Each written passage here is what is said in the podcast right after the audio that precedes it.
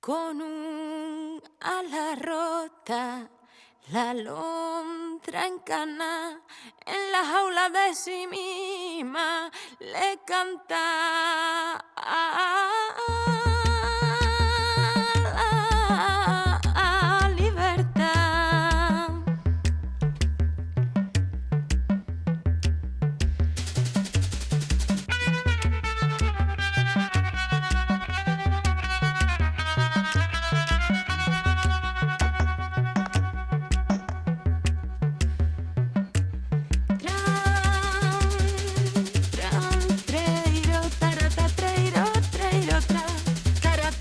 A ver, Carmen Camacho, buenos días. Buenos días.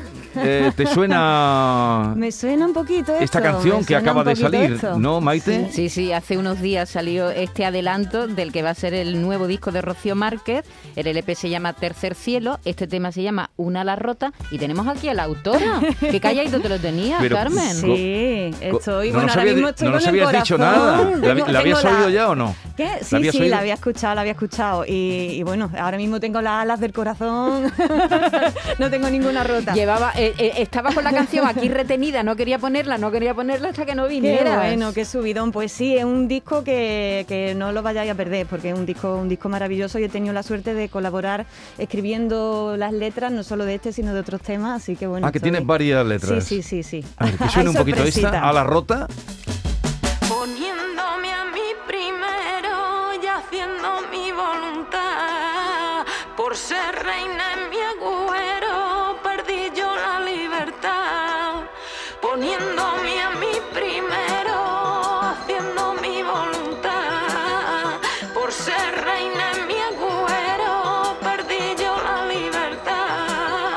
Es lo nuevo de nuestra queridísima y admirada Rocío Márquez. Es Con una Bronquio. colaboración con Bronquio, el Eh, músico jerezano. Y eh, con la letra de Carmen Camacho, que eh, para mí ha sido una novedad, no sabía que estabas detrás Sí, de este sí, proyecto. sí. Además, cuando le ponen letra a, a una voz tan nítida, tan, tan valiente como la de Rocío Márquez, es como que se amplifica, ¿no? Eh, eh, para mí ha sido un lujo y yo sé que ellos también están contentos, Rocío y Bronquio también están contentos de que nos hayamos dado la mano los El tres. 27 de mayo sale este disco, Sale se llama disco. El Ter- Tercer Cielo. Así, Así se que llama. está Ali Quindoy. Alfredo Valenzuela, buenos días. Buenos días. Sa- ¿sabías algo? Carmen. No, no, me estoy enterando ahora y estoy felicitándola tal y como me entero.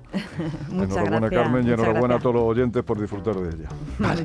Pues nos alegra un montón de que... ¿Cómo ha sido? ¿Te buscó ella? Sí, sí, Mm, contactaron- ¿Sabía de tu obra? Sí, sí, tenía ella ya ahí alguna referencia y, y bueno, pues me hizo mucha ilusión. A partir de ahí hice un par de temas y luego ya pues se fue abriendo la cosa y he colaborado ahí, pues hemos estado agarraditas de la mano. Así Al que final vas a ser una letrista flamenca, ya lo verás, entre lo que Bueno, bueno, yo creo las que soleás que escribiste para la Bienal. la poesía tiene muchas formas expresivas. Nos pensamos que la poesía es únicamente lo que está en los libros, y que va. lo- eh, la poesía lleva en los libros un cuarto de hora metido. Antes, antes eran cantos, sino que se lo digan a Homero. Entonces, bueno, esto me parece también otra manera de llevar la poesía a la calle, ¿no? Bien, pues vamos a la sección, dicho lo cual, vamos a la sección de Carmen Camacho, Parole, Parole. Parole, parole,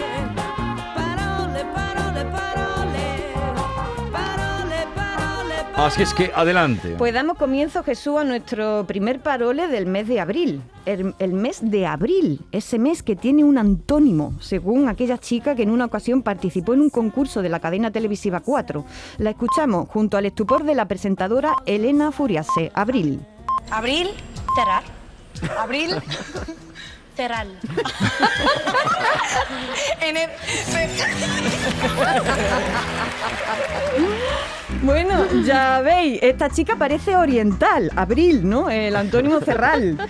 Pero no solo oriental de la China, ¿eh? En Andalucía oriental también tendemos en ocasiones a hacer la RL sin querer.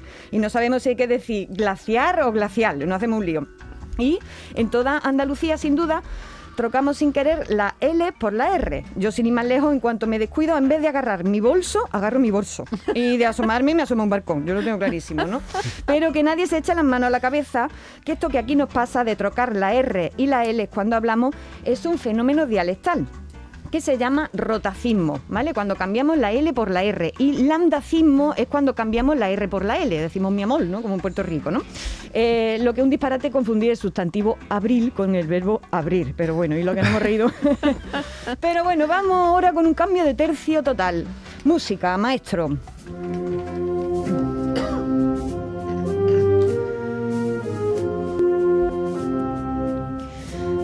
Bueno, antes de comenzar con nuestras palabras escogidas para hoy, eh, vengo a contaros de que vais la sección para el martes de la semana que viene, que será el martes santo. Ya ma- por la musiquita sabréis por dónde voy, ¿no? Es un día bastante especial, así que tendrá palabras especiales para las que os pido eh, al oyente la colaboración. Vamos a hacer un especial de palabras propias de la Semana Santa. Así que esto que pido a los oyentes es mm, lo siguiente. ¿Conocéis palabras propias de la Semana Santa de vuestro pueblo o ciudad? Por ejemplo, ¿cómo se llaman los que portan un paso? ¿Costaleros? ¿Cargadores? Hombres de trono. ¿Hombres de trono? ¿Horquilleros? Es que eso, eso hay un mundo, ¿verdad? Porque van con ruedas. Eh, va- van con ruedecillas, ¿no? ¿Y dónde van las imágenes? ¿Cómo se llama? ¿Una mesa? ¿Un trono? ¿Un paso? Eso se dice también di- distinto. ¿Y a los nazarenos? ¿Y hay apodos o sobrenombres para ciertas imágenes? Por ejemplo, en Sevilla, el, paz- el paso este de nuestro Padre Jesús ante Ana se llama la bufeta, ¿no? Y acabamos antes, ¿no? Y lo vemos, lo vemos claramente, ¿no? O a nuestro Padre Jesús Nazareno de Jaén, ¿cómo se le llama?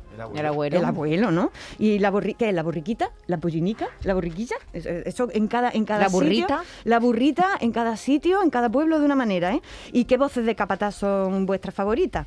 Así que bueno, por aquí va el tema del martes que viene, que vamos a tener un parole capillita. Vale, pues eh, para ese parole capillita, si quieren colaborar, nos dejan sus propuestas, audios en nuestro WhatsApp, que espero que funcione para el martes que viene. Buscamos palabras propias de la Semana Santa de su pueblo o de la ciudad. Eso, mándenos palabras WhatsApp, propias. que nos lo vamos a pasar muy bien. Pero vamos ya a lo que os traigo para hoy. Hoy toca hablar sobre algunas palabras de la cruda realidad, que está además de cruda, amarga y un poquito dura. Hoy os traigo un verbo que hasta ahora no lo empleábamos tan a menudo como desde hace una semana hasta aquí. Es el verbo topar. ¿Vale? Ahora se habla de topar los precios. Vamos con ello.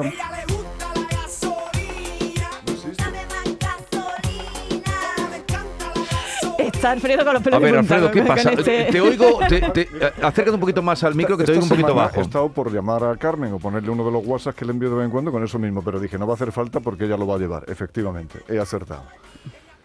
Pero que yo creo que ya más allá del significado de las palabras, en este caso, Carmen, si no hoy otro día, nos debería abundar en el mecanismo psicológico que lleva a que lo que dice un tonto lo repita. como si todos fueran tontos. Porque eso sí que es un intrigo. eso, eh, eh, es- yo no encuentro explicación. A ver si ella la encuentra un día. Bueno, sí, sí, es, es lo que está pasando habitualmente.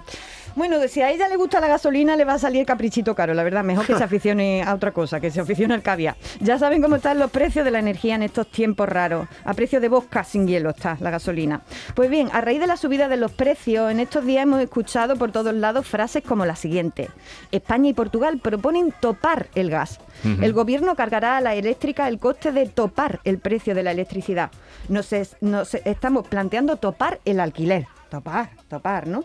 Topar suponemos que es poner un tope, pero la verdad es que antes no lo habíamos escuchado referida a los Poner un precios. tope es limitar.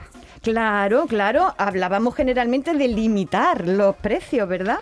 Y ahora nos topamos con la palabra topar. Así que he querido ver de dónde, de dónde viene esto y por qué no se han- y por qué los medios de comunicación están todo el tiempo hablando de esto, ¿no? Me he ido como siempre a la Fundeu, que ya saben que es la institución a la que hay que hacerle este tipo de consulta, y me encuentro que este verbo es propio del lenguaje iniciático y casi siempre esotérico de la, de la economía. Nos cuenta la Fundeu que el término unido al de destopar y al sustantivo destope, alucina, es propio de la terminología de los economistas. Y de ahí es que nos viene a los medios y de los medios a, a la gente y de los tontos a los tontos. Pero el diccionario no está con esa acepción. No, están. exactamente, eso es lo que, lo que os iba a decir. Que sepáis que la, fun- la Fundeu dice que es válido, ¿vale? Eh, y, y, bueno, que es como, mm, por ejemplo, esas otras palabras de la economía, como estabais hablando antes, como reduflación, ¿no? Inflación, prima de riesgo, apalancamiento financiero, que mm, yo me lo dice Ese y lo imagino conozco. El a un apalancamiento. Broque, a un broque echado en el quicio de, de la bolsa de Nueva York. es muy curioso porque, como decía Valenzuela, si nos vamos al diccionario de la Real Academia Española, en caso alguno aparece topar con la definición de poner un límite al precio de las cosas. Es lo que hacen los está. carneros con la frente. Claro, eso es. Dice el diccionario que topar es chocar algo con algo o encontrar lo que se andaba buscando o incluso dar con la cabeza un golpe principalmente en el caso de los cornudos de los animales me refiero no ni rastro de esta acepción económica si, eh, que se usa digamos en plan metafórico no Es como un tope, ¿no? Poner un tope. Eso Sí, es. pe- Los precios lo- no lo topan limitar- físicamente con limitar nada. los precios. Sí, Claro, poner un claro. tope. Yo le he oído una cuestión siempre metafórica. lo de topar en las jubilaciones. ¿no? Sí, pero Siempre se ha dicho, en España las, las jubilaciones... Las jubilaciones más altas están topadas. Una persona no puede cobrar una jubilación más alta de una cierta cantidad. Están topadas. En Sí. es- en- en- la Pero- primera vez que yo lo oigo pero es con las jubilaciones. Ahí está también referido ese lenguaje iniciático de la, eso, de la eso, De la economía. economía. Sí. Y por cierto, lo último respecto de esta palabra. ¿Sabéis de dónde viene topar y tope esa palabra? De top, ¿no? De top, exactamente. Se trata de una palabra onomatopéyica, es decir, que imita el sonido de top. Cuando alguien choca a- o algo choca choca con algo. Y top no, no, entonces no es un anglicismo, ¿no? No, viene, en procede del francés, procede del francés, el inglés supongo que tendrá la misma raíz, pero es onomatopéyico. Un día vamos a hacer un repaso de palabras onomatopéyicas porque también nos vamos a hartar de reír. Pero vamos ahora con otra palabra Bueno, que pues ustedes ya lo saben, cuando oigan lo de Topar. topar, pues eh, utilicen, hablen con propiedad, limitar, limitar. limitar, limitar. En Vamos todo a caso, regular los precios. Vamos a dejarnos de, de lenguaje iniciático y lenguajes técnicos que nos vamos... Este, este populismo pedante que, que leía el otro día un artículo que, se- Sí, pero que ¿cómo se eso. repite además? Cuanto Ah, que claro. entra, Sí, eh, sí, cuanto sí. que entra en juego en, la, en el lenguaje político, en la perversión del lenguaje político. Sí, sí, sí. El otro día eso eh, mm, eh, leía un artículo que no recuerdo el nombre de- del autor que hablaba de, de- de populismo pedante. Y esto es populismo pedante, ¿no? Pues forma parte también. Y vamos ahora con otra palabra que hemos escuchado en estos días varias veces a partir de la noticia de que Bruce Willis se retira de las pantallas debido a una enfermedad que se llama, ¿cómo? Afasia. Afasia, afasia. Vamos con ella. Silencio, ¿dónde estaban tus palabras? Y en el patio de. Bueno, sabríais después de hablar tanto de ella en estos días la definición de la palabra afasia, ¿no? Que no lo habíamos escuchado, ¿no? O no, yo no lo había escuchado así con tanta asiduidad y ahora de pronto sí, ¿no? Eh, más o menos podríais decir sin, sin mucho... Es una pérdida, la pérdida de la capacidad de comunicarte, ¿no? Tanto hablada como escrita, que me Mm, parece muy como- interesante. Me parece un, horror, ¿no? Un Te horror. quedas como encerrado. Yo no sé si además tiene una pérdida también de eh, pérdida cognitiva. Sí, eh, Pero si ya de por esa sí... capacidad de no poder expresarte sin ni tener, escribiendo. sin tener este, este problema, muchas veces no, no, no sabemos unir el significante con el Claro. significado, ¿no? Pues imagínate, ¿no? Lo que es padeciéndola, ¿no? Afasia dice el diccionario que es la pérdida o trastorno de la capacidad del habla debida, dice del habla, ¿eh? Debida a una disfunción en las áreas del lenguaje de la corteza cerebral. Eso, como dice Maite, debe ser muy duro y también tiene ese matiz Sí, de lo escrito, sí, que aquí el diccionario también. tendría que revisarlo, ¿no? Pero yo más que meterme en la definición médica, me gustaría contar lo que ya intuí, que la palabra fascia encierra dentro de ella su propia definición, ¿vale? Eh, es una de estas palabras que tienen, digamos, a flor de piel su etimología. Vamos a desmontarla, como a mí me gusta hacer por las palabras, a ver qué tiene dentro. Por pieza, tenemos la A de afasia, que tiene pinta de ser prefijo, un prefijo que no vea, ¿eh? El prefijo A significa sin, ¿verdad? Y amoral, por ejemplo, significa sin moral, ¿no? Eso por un lado. Por el otro extremo tenemos eso de IA, ¿no? Afasia, ¿no? IA. Eh, tenemos un montón de palabras procedentes del griego así, ¿no? Por ejemplo, democracia, anarquía, filosofía, geología. Ahí está esa cosa IA, ¿no? Este sufijo significa cualidad de, ¿vale? Y en medio tenemos esa fa, ¿vale? Que viene del verbo fanai, que en griego significa hablar. Está claro, quien padece afasia, dice la palabra en sí misma, carece la cualidad de poder hablar. No es lo mismo que la afonía, que la afonía sería la incapacidad de emitir sonidos, que no es lo mismo, ¿eh? Tiene que ver con la voz. La afasia no tiene que ver con la voz, por eso también tiene la estribación de lo escrito, ¿no? Moraleja, que quien quiera reducir de los programas educativos en latín y griego, venga a hablar conmigo, que yo le explico el pedazo de onda raíz que tienen, por suerte, nuestras palabras. Así que, bueno, quienes conocen al menos un poquito estas lenguas pueden entender más fácilmente el tesoro de la lengua, ¿verdad? Quien, quien ha estudiado latín y griego. Y sobre todo no nos harán falta la falsa etimología, como aquella que se montaba en Los lunes al sol, en la película Los lunes al sol, el personaje que interpretaba Javier Bardem. ¿Lo recordáis? Vamos a escucharlo. ¿Tú sabes por qué se le llama las antípodas? Porque significa lo contrario. Antípodas. Antipodas. Lo contrario. Como esto que aquí. Allí hay curro, aquí no. Hay follas, aquí no. La explicación Lo genial. contrario. Lo contrario. Allí hay curro, aquí no. Oye, pero no, no, no menos cierta, no menos cierta. Allí folla, aquí no, dice. Será incorrecta, pero no es incierta. Un día nos vamos a traer aquí la falsa etimología y las etimologías populares que son divertidísimas. Nos la vamos a pasar de escándalo con ellas. Que no hace falta también recrearnos en las palabras de cuando en cuando. Ellas nos salvan las palabras. Nos vamos ya con mucha ganas de que sigáis mandando sugerencias. Recuerden, para el martes santo, mandarme palabritas a esta, Sí. a esta mi sección. Va- ¿vale? Vamos a recordarle palabras para Martes Santo o Parole Capillita, eh, con todo el cariño, eh, sin Con ofender a nadie. Parole Capillita, términos que se utilizan, eh, por ejemplo, bueno, es que hay muchos. Iba a decir la, la- la campiña con los eh, pasajes bíblicos de, que hacen en Puente Genil, por ejemplo, Ah, que ¿cómo, cómo su se llama? propia... ¿Tiene, tiene su Sí, nombre? tiene su nombre, pero Y yo Están también cosas que no existen en otros lados, ¿no? Los coliblancos, los colinegros. Eso de ¿no? baena. Los, armados, los En mi, armados. no en mi existen pueblo hay una palabra para designar al nazareno penitente que yo creo que solo se emplea allí, A en ver. Lopera. Túnico. ¿Cómo? Túnico. Túnico. No lo había oído. De túnica. No me digas. Los túnicos. Los túnicos. Los nazarenos son los me encanta, túnicos. Me En- encanta esa nazarenos son los túnicos. Túnico, Túnico, ¿qué sí, es un túnico? Otro, otro santo, igual que está el abuelo, igual, igual que está el abuelo famoso de, de Jaén, en Córdoba está el esparraguero también. Ah, ¿y Hay es un el Cristo porque ¿Sí? le ponen eh, un- le suelen poner unos espárragos No me digas en la peana y entonces grande. es un Cristo, pero además me parece que, que es de, de Juan de Mesa eh, este Sí, que- ¿no? eh, y le- pero eh, en el lenguaje popular el esparraguero. Bueno, al resucitado le dicen de aquí de Sevilla, le dicen el bailado, porque está así puesto, Sí, sí, parece que se va a pegar una patadita. Y ¿no? por cierto, que la palabra capillita es más bien de la parte occidental de Andalucía. El otro día dijimos aquí roepeanas, ¿no? Hay otras palabras para... ¿Cómo? ¿No? Lo dijo aquí Esa la Bernardo. trajo Bernardo, sí, sí. Joder, peana. Roe, roe. Ah, yo roe, creía que era- roe.